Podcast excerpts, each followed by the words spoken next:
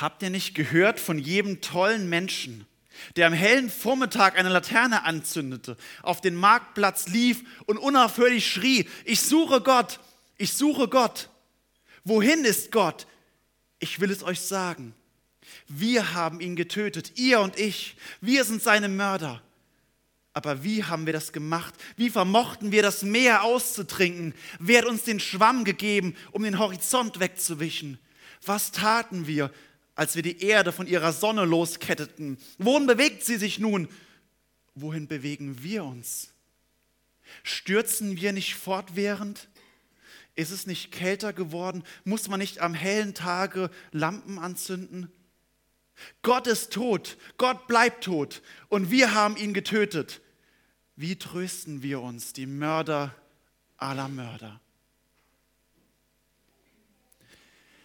Wem kommt diese Passage bekannt vor? Kennt sie jemand? Mutige vor? Ja, oh, ne? Ah, okay. Ähm, es sind ganz bekannte äh, Worte. Und ich glaube, die meisten von euch haben davon gehört. Sie sind zusammengefasst mit der Aussage, Gott ist tot. Gott ist tot. Geschrieben von dem Philosophen und Religionskritiker Friedrich Nietzsche im 19. Jahrhundert. Wer kennt den Satz, Gott ist tot? Ja, okay, das sind doch die allermeisten. Ja. Dieser Satz ist die Zusammenfassung dieses kurzen Abschnittes ähm, aus einer kleinen Geschichte von Friedrich Nietzsche, wo ich eben den Kernteil vorgelesen habe. Und Gott ist tot. Ich finde Nietzsche unglaublich interessant und ich mag ihn sehr weil er kein Hurra-Atheist ist wie heute. Er ist es nicht wie moderne Atheisten, die sich ganz brüsten, sagen, Gott ist tot und hey, juhu, äh, jetzt kann ich quasi mein Leben leben und ohne Konsequenzen drüber nachzudanken. Ich mag Nietzsche deswegen, weil er durchleidet, auch in diesem Teil, wo wir einfach nur wissen, diese Aussage, Gott ist tot, er durchleidet es, was es bedeutet. Und deswegen finde ich Nietzsche, Friedrich Nietzsche so spannend in seinem Leben. Er vollzieht das sogar in diesem Text und mit seinem Leben. Nietzsche fällt in den Wahnsinn, er wird geisteskrank, er lebt mehrere Jahre in geistiger Umnachtung. Das ist das, wohin sein Atheismus ihn führt. Er merkt, er stellt fest, Gott ist tot, aber es ist für ihn kein Grund zu feiern. Gott ist tot. Und er fällt in den Wahnsinn. Er durchleidet psychisch und körperlich, physisch, was die Folge ist, wenn Gott tot ist. Doch Nietzsche stellt nämlich genau die richtige Frage und das macht ihn für mich so spannend. Denn die Frage, zu der du herausgefordert bist, die Frage, zu der wir ausgefordert sind, ist genau diese Frage vom Ostersonntag. Ist Gott tot oder ist Gott nicht tot? Was ist passiert in diesem Ostermorgen, ungefähr 30 nach Christus? Der Apostel Paulus schreibt es im 1. Korintherbrief, Kapitel 15, Vers 13 und 14 und dann noch den Teil von Vers 17. Gibt es keine Auferstehung der Toten, so ist auch Christus nicht auferstanden. Ist aber Christus nicht auferstanden, so ist unsere Predigt vergeblich, so ist auch euer Glaube vergeblich, denn so seid ihr immer noch in euren Sünden.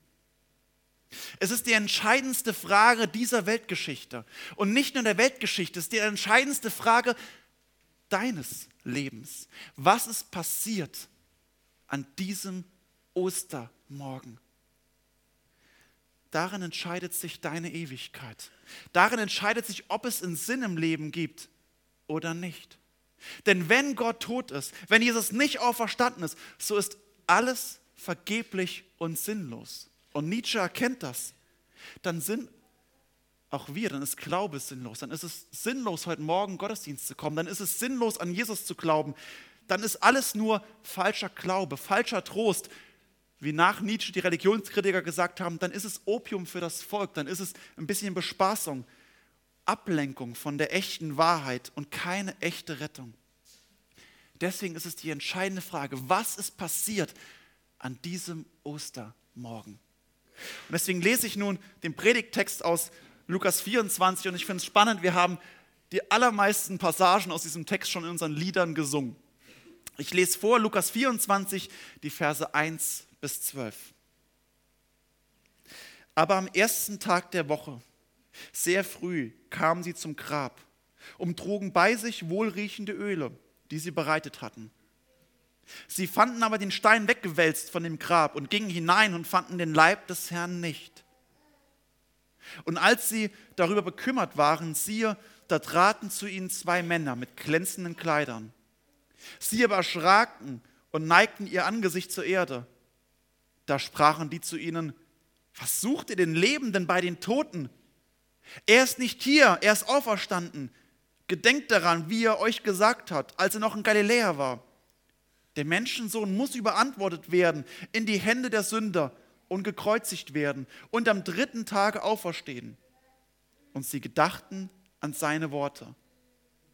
Und sie gingen wieder weg vom Grab und verkündigten das alles den elf Jüngern und den anderen allen.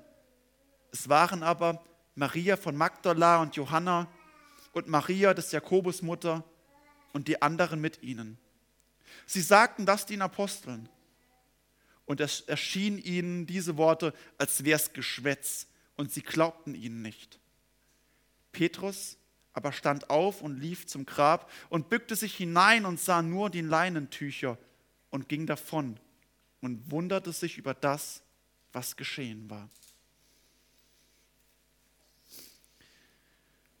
Man kann sich vorstellen, wie die Stimmung der elf verbliebenen Jünger und der Männer und Frauen, die sonst noch dabei waren, seit Karfreitag geblieben ist.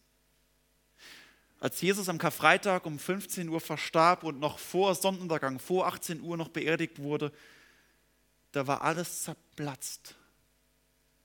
Trauer, Verzweiflung, Hoffnungslosigkeit, Unverständnis.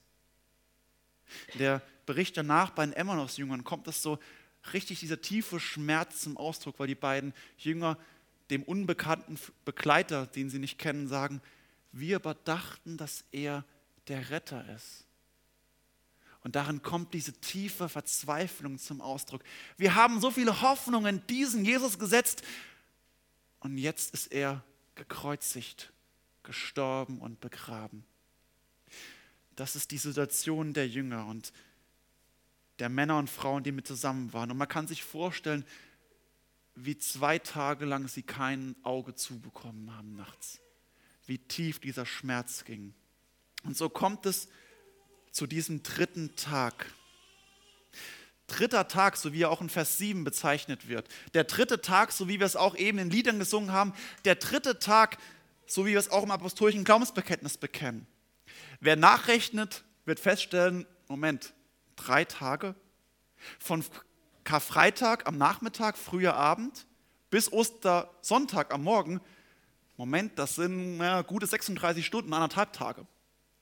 Aber das ist kein Widerspruch, denn im Orient werden bis heute, wird jeder angefangene Tag gezählt. Der Freitag ist der erste Tag, der Samstag der zweite Tag und der Sonntag der dritte Tag. Drei Tage ist Jesus tot, auch wenn diese drei Tage in 600 oder 38 bis 40 Stunden ungefähr sind. Die Frauen können nicht schlafen. Und deswegen machen sie sich am frühen Morgen auf, am ersten Tag der Woche, am Sonntag. Bei den Juden ist der Samstag, der Sabbat, der Ruhetag. Am ersten Tag der Woche machen sie sich auf mit wohlriechenden Ölen, die sie vorbereitet haben. Wen oder was suchen sie? Es gab keine Hoffnung.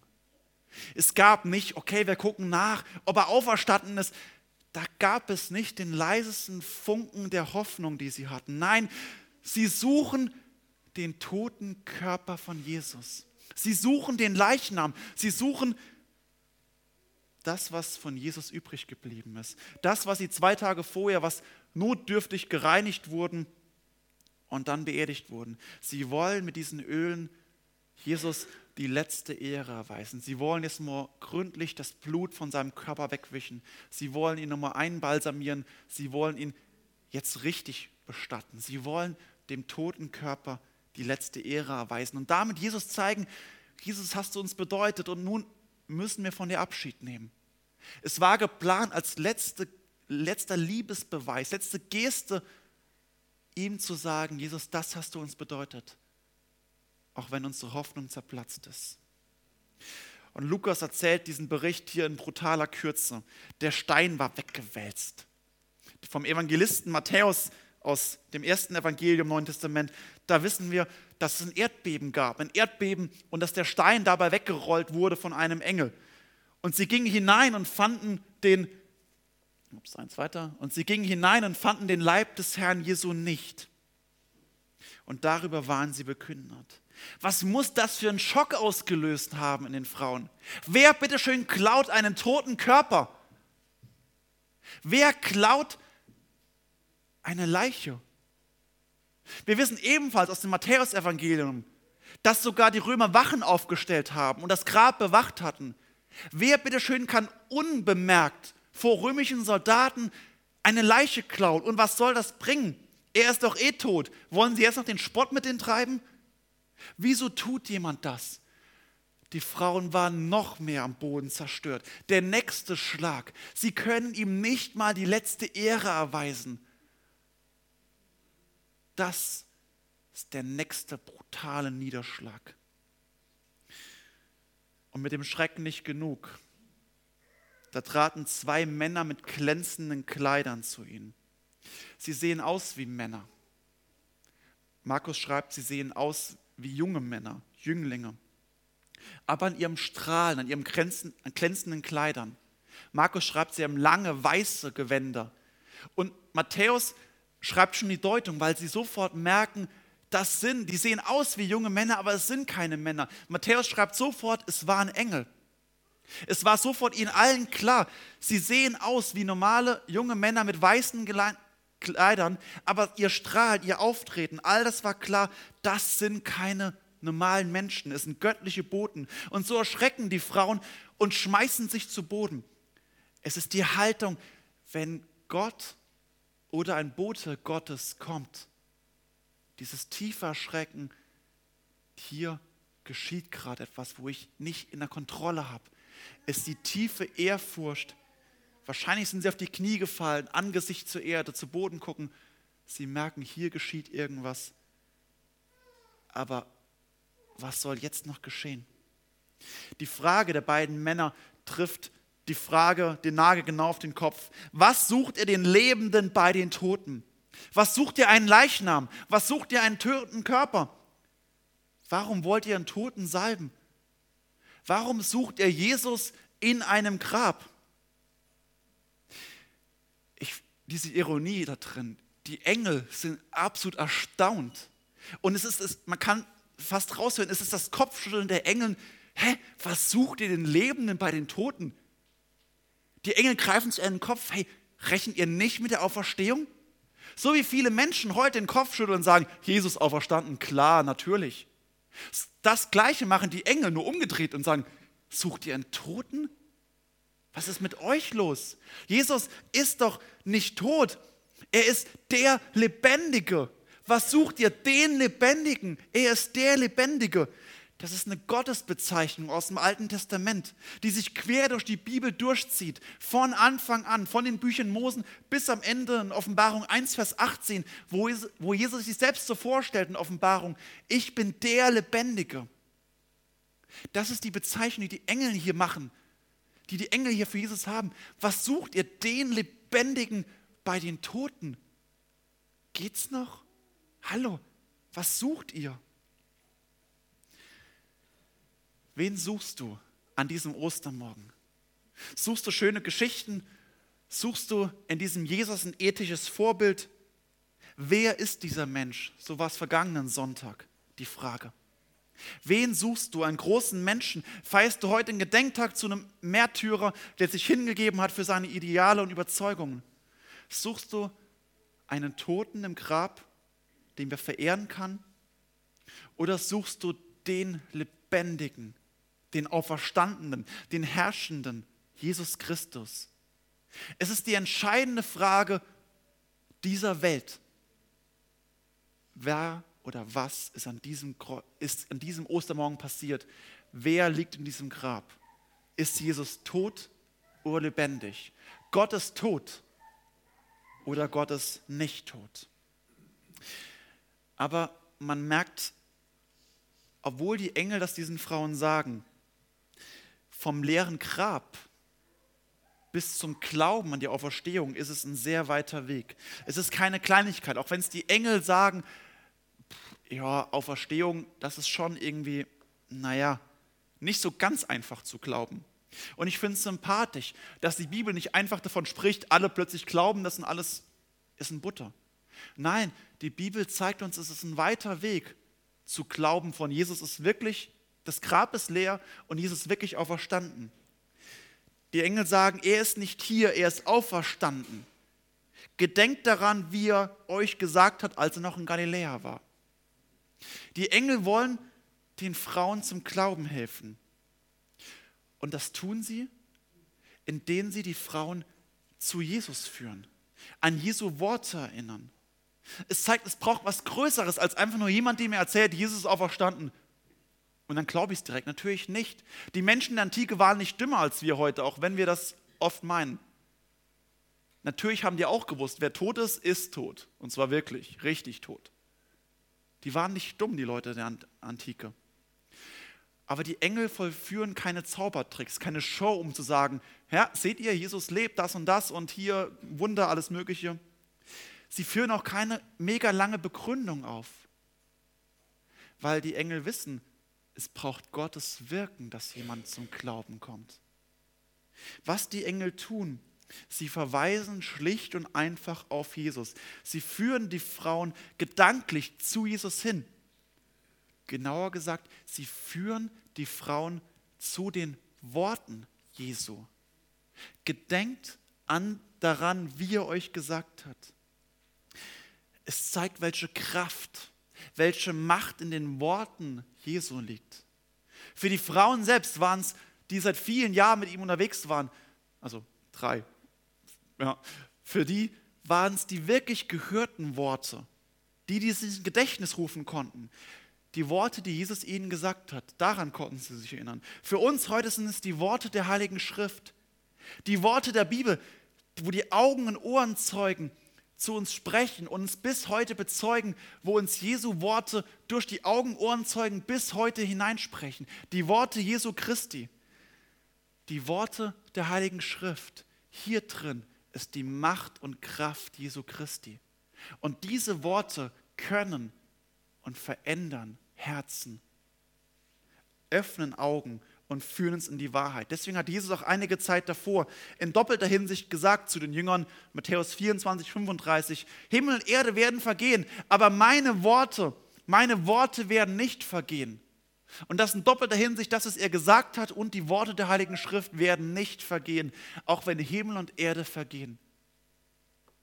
Und nun zitieren die Engel das, was Jesus bereits dreimal seinen Jüngern gesagt hat und denen, die ihnen nachfolgen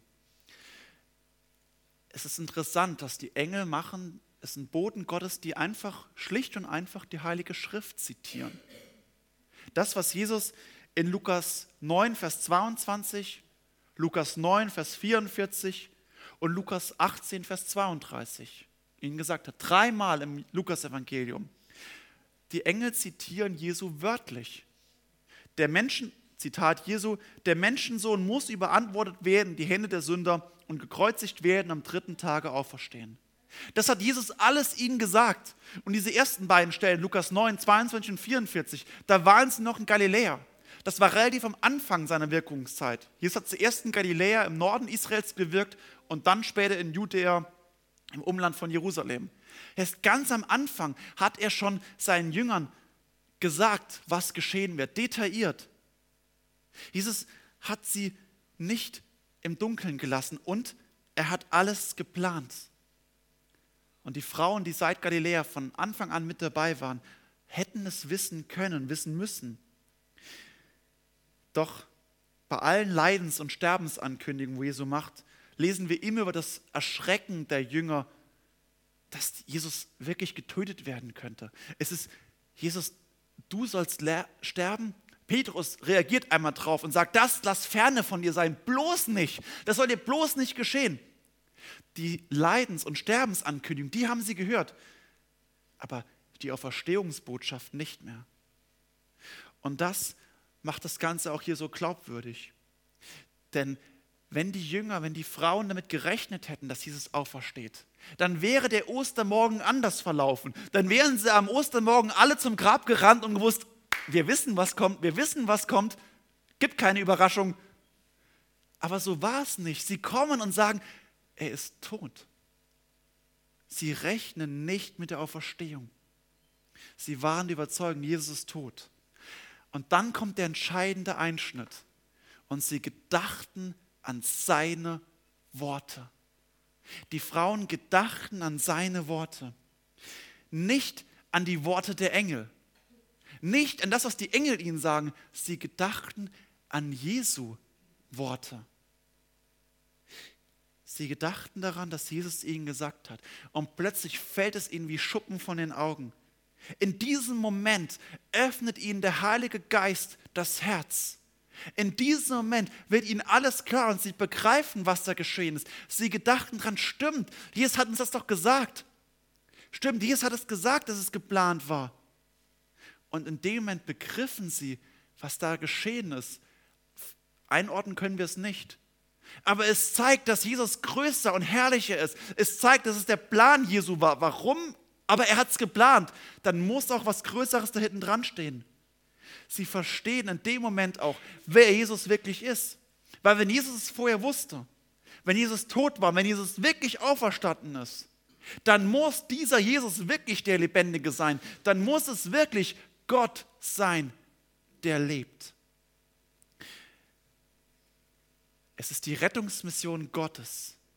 Jesus Christus, der die Herrlichkeit beim Vater verlassen hat, der alles aufgibt, Mensch wird, um am Kreuz von Golgatha zu sterben. Das war die Rettungsmission, der Plan Gottes, zu sterben, zu leben. Nicht die Botschaft war das Entscheidende von Jesus. Das Entscheidende war, dass er stellvertretend für Menschen stirbt und wieder aufersteht und damit den Tod besiegt. Jesus ist geboren um für dich zu sterben und durch seine Auferstehung die Möglichkeit der Auferstehung auch für dich zu geben. Und als der Heilige Geist das diesen Frauen im Herz öffnet und sie es verstanden, da wurden sie überzeugt, überzeugt von den Worten Jesu. Wenn Jesus auferstanden ist, dann ist er wirklich Gott. Wenn Gott tot ist, dann hat das Konsequenzen. Wenn Jesus im Grab liegen bleibt, dann hat das Konsequenzen. Ethische Maßstäbe, für ethische Maßstäbe und die Frage nach dem Sinn. Dann kann ich entweder wie Nietzsche in die Depression, in die Verzweiflung fallen, wenn Gott tot ist, weil dann macht alles keinen Sinn. Oder auf der anderen Seite wie moderne Atheisten zum Hedonismus. Also Hedonismus heißt das Prinzip der, das Maximum der größtmöglichen Freude und Lust für mich persönlich rauszunehmen im radikalen Fall auch ohne Rücksicht auf Verluste. In beiden Fällen, in der Depression, in der Verzweiflung oder im Ich nehme alles mit, was geht, in beiden Fällen ist es die Konsequenz, wenn Gott tot ist, weil es gibt eh keinen höheren Sinn. Es gibt nichts und niemand, vor dem ich mich mein Leben rechtfertigen muss. Und wenn mein Leben vorbei ist, dann war es das. Ich verschwinde im Nichts. Dann macht alles keinen Sinn. Es gibt keine Instanz, vor der ich mich verantworten muss dann kann ich auch der größte, der größte Terrorist dieser Welt sein. Es gibt kein höheres Gericht. Es gibt am Ende keine Gerechtigkeit. Wenn Jesus nicht auferstanden ist und es keine Auferstehung der, Toten, Auferstehung der Toten gibt, dann ist, gibt es keinen Sinn und dann ist alles sinnlos. Und dann gibt es auch keine ethischen Maßstäbe, die wirklich Gültigkeit haben, kein richtig und falsch. Wenn Jesus aber lebendig ist, wenn Jesus wirklich auferstanden ist, dann ist das Beleg dafür, dass es neben unserer sichtbaren Welt auch eine unsichtbare Welt gibt. Dann ist das der Beleg dafür, dass unser Leben hier wie auf einer Schablone einer größeren Wirklichkeit ist. Dann ist das das Vorzeichen, dass es mehr gibt und dass unsere Geschichte hinein, unser Leben hineingenommen ist in die Geschichte dieses ganzen Kosmoses. Und dann hat unser Leben erst wirklichen Wert. Dann hat unser Leben auch eine größere Bedeutung, weil dann macht es wirklich Sinn, wie ich mich verhalte und wie ich, welche Entscheidungen ich in meinem Leben treffe. Auch unser deutsches Grundgesetz, wenn es startet mit die Würde des Menschen ist unantastbar, macht das nur Sinn, wenn, wenn der Präambel steht, in Verantwortung vor Gott und den Menschen. Weil sonst gibt es keinen Wert für den Menschen, weil es keinen höheren Sinn gibt. Dann gilt das Recht des Stärkeren. Erst im Vers 18 nennt Lukas die Namen der Frauen, die am Grab waren. Er tut das, weil nun deutlich wird, wo sie das erlebt haben. Nun werden sie zu Boten dieser Auferstehungsbotschaft. Sie werden zu den ersten Zeugen der Auferstehung. Es ist Maria von Magdala, Johanna und Maria, die Mutter des Jakobus. Aber Lukas weiß auch noch, und die anderen, die mit ihnen waren, es war wohl so ein ähm, ganzer Pulk von Frauen, die morgens zum Grab sind. Aber Lukas führt die drei auf, exemplarisch, wahrscheinlich weil sie schon in, weil sie in der Zeit, Lukas hat das ein paar Jahrzehnte später aufgeschrieben, hat Lukas schon gewusst, die drei Frauen sind bekannt. Das sind die Persönlichkeiten, die bekannt geworden sind. Fragt die, vielleicht haben sie noch gelebt, wahrscheinlich haben sie noch gelebt zu der Zeit. Geht hin, fragt sie, das sind die drei, die dort waren. Das waren noch mehrere mit dabei, aber die drei auf jeden Fall fragt sie, es sind die Hauptzeugen. Und die Frauen wurden zur wichtigsten Botschaft dieser Weltgeschichte. Ihnen wurde das Evangelium anvertraut. Und sie gingen weg vom Grab und verkündigten das alles den elf Jüngern und den anderen. Die Frauen werden als Boten gesandt. Und wir lesen es auch im Markus Evangelium, geht hin und verkündigt es seinen Brüdern. Geht hin, Petrus und den anderen, verkündigt es ihnen. Die Frauen waren die Ersten, die diesen Osterruf in die Welt hinausgetragen haben. Die ersten Boten des Evangeliums, der frohen Botschaft, der Herr ist auferstanden. Aber da gab es noch keine Antwort, er ist wahrhaftig auferstanden. So sehr die, die Trauer und der Schock und der Frust und die Verzweiflung war, so sehr muss diese Botschaft nun in den Frauen wirklich Energie ausgelöst haben. Als der Heilige Geist ihnen das Herz öffnet, plötzlich geht es los und sie merken, das alles ist ein größerer Plan. Der mangelnde Schlaf ist plötzlich egal. Plötzlich ist Adrenalin in ihrem Körper. Wenn Jesus auferstanden ist, wenn er wirklich lebt, dann kann auch dich das nicht kalt lassen. Wenn Jesus auferstanden ist, dann ändert die Botschaft des Evangeliums alles. Die Gnade und Vergebung Jesu Christi macht aus einem neuen Menschen mit aus dir, mit einem neuen Herzen. Und dann kannst du auch kein passives Gemeindemitglied mehr sein. Es ist nicht möglich, einfach passiv das alles zu konsumieren. Denn als mit deinem Status als wiedergeborenes Kind Gottes bist du automatisch ein Bote der Auferstehung in dieser Welt, ein Bote des lebendigen Gottes. Das bist du automatisch durch deinen neuen Status. Es gibt kein Konsumchristentum. Wer die Botschaft des Evangeliums hört und dem Heiligen Geist ihm ins Herz hineingibt, der ist Bote des Evangeliums. Und die Frauen rennen dorthin zurück, wo sie hergekommen sind. Vermutlich war es der geheime Versammlungsort der Jünger. Und sie platzen hinein mit ihrer Botschaft mitten in eine Verzweiflung und Hoffnungslosigkeit. Und das ist die Botschaft bis heute. Die Botschaft des Evangeliums, die Botschaft, dass das Grab leer ist, passt nicht in unsere Welt.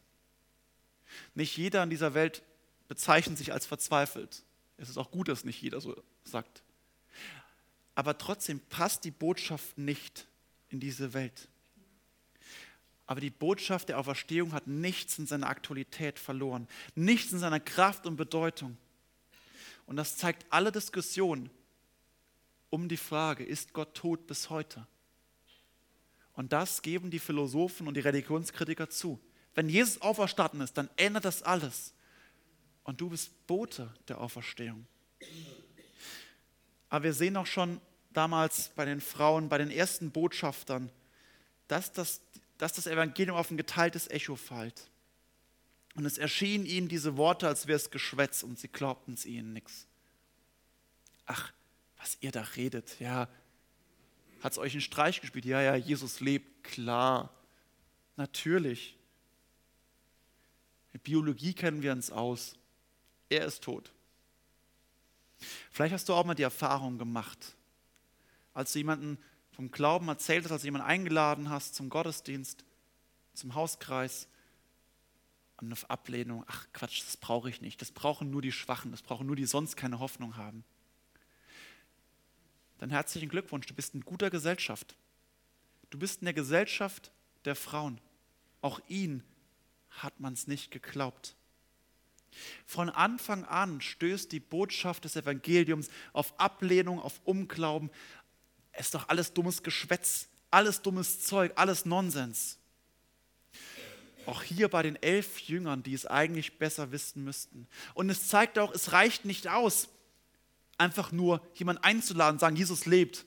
Auch die Jünger glaubten es nicht. Auch hier zeigt es wieder, jedes Mal, wenn jemand zum Glauben kommt, wenn Gott dir das Herz ge geöffnet hat und du wirklich sagen kannst, ja, Jesus lebt, dann hat Gott an dir ein Wunder vollbracht. Und an jedem Menschen, der das versteht, ist es ein übernatürliches Wunder Gottes im Herzen von jedem einzelnen Menschen. Das können wir nicht bewirken. Das können auch die Frauen nicht bewirken. Und das ist auch nicht unser Auftrag. Der Auftrag der Frauen ist es, dein Auftrag ist es, Bote zu sein, Bote des Evangeliums. Du bist nicht verantwortlich dafür, was geschieht mit der Botschaft. Du bist nicht verantwortlich was die Wirkung davon ist. Nicht für den Erfolg. Du bist verantwortlich, deinen Job zu tun. Dein Job, die Aufgabe, das Evangelium weiterzutragen. Do your job. Tu deinen Auftrag, ausführen. Das, was die Frauen aufgetragen bekommen haben, ist, verkündige die Botschaft, Jesus lebt. Und das ist der Auftrag, der jedes Kind Gottes auferlegt bekommen hat. Und trotz viel Ablehnung, die wir zuerst erfahren werden, trotz viel Unglauben, Gelächter, dürfen die Frauen vom Grab und bis heute, dürfen wir erleben, dass Gott unser Zeugnis gebraucht und Menschen zum Nachdenken bringt. Und dass immer wieder dieses Wunder geschieht, dass Gott Menschen das Herz öffnet, Petrus aber stand auf, lief zum Grab, bückte sich hinein und sah nur die Leinentücher und ging davon und wunderte sich, was geschehen war. Der entscheidende Auslöser, der entscheidende Impuls, dass, Jesus, dass Petrus losläuft, ist, dass die Frauen ihm das verkündigen. Es lässt ihn nicht los. Auch er sagt, es ist Geschwätz. Und trotzdem merkt man irgendwie in seinem Herzen, dass Gott in seinem Herzen weiter bohrt und er merkt, und was ist, wenn nicht? Vielleicht gebraucht Gott dich, dass du davon jemanden weiter sagst, ihn einlädst, komm noch mit zum Gottesdienst, lies in der Bibel und ja, alles dummes Geschwätz und vielleicht braucht es seine Zeit und Gott Stück für Stück dem Menschen das Herz öffnet und ihm in die persönliche Beziehung mit Jesus führt. Das ist das, was nur Gott tun kann, aber das Zeugnis von uns, dazu sind wir aufgetragen, ist uns auferlegt worden. Und wir dürfen manchmal erfahren, das ist ein großes Geschenk, wenn wir erfahren dürfen, dass Gott unser Zeugnis gebraucht. Wen suchst du? Suchst du den toten Jesus oder den auferstandenen Herrn? Wenn du selbst auf der Suche bist, so will dieser Bibeltext dich begleiten, dass es kein einfacher Weg ist und es nicht einfach und schon musst du glauben. Es ist der Trost zu wissen, es braucht Zeit und es braucht das Wirken des Heiligen Geistes. Und wenn es bei dir geschehen ist, so bist du nicht nur eingeladen, es ist dir auferlegt, Verantwortung als Bote einzunehmen. Gott ist nicht tot. Das ist die Botschaft von Ostersonntag. Auch wenn die Welt schreibt, Gott ist tot und an alle Häuser dran sprayen würde, so ist unser Auftrag, überall nicht hinzukleben, überall zu sagen, Gott ist nicht tot. Diese Botschaft muss hinaus in die Welt. Und Gott möchte dich zu seinem Boten machen. Keine Ausreden gelten. Als Kind Gottes bist du Bote dieser Botschaft des Evangeliums. Der Herr ist auferstanden. Er ist wahrhaftig auferstanden. Amen.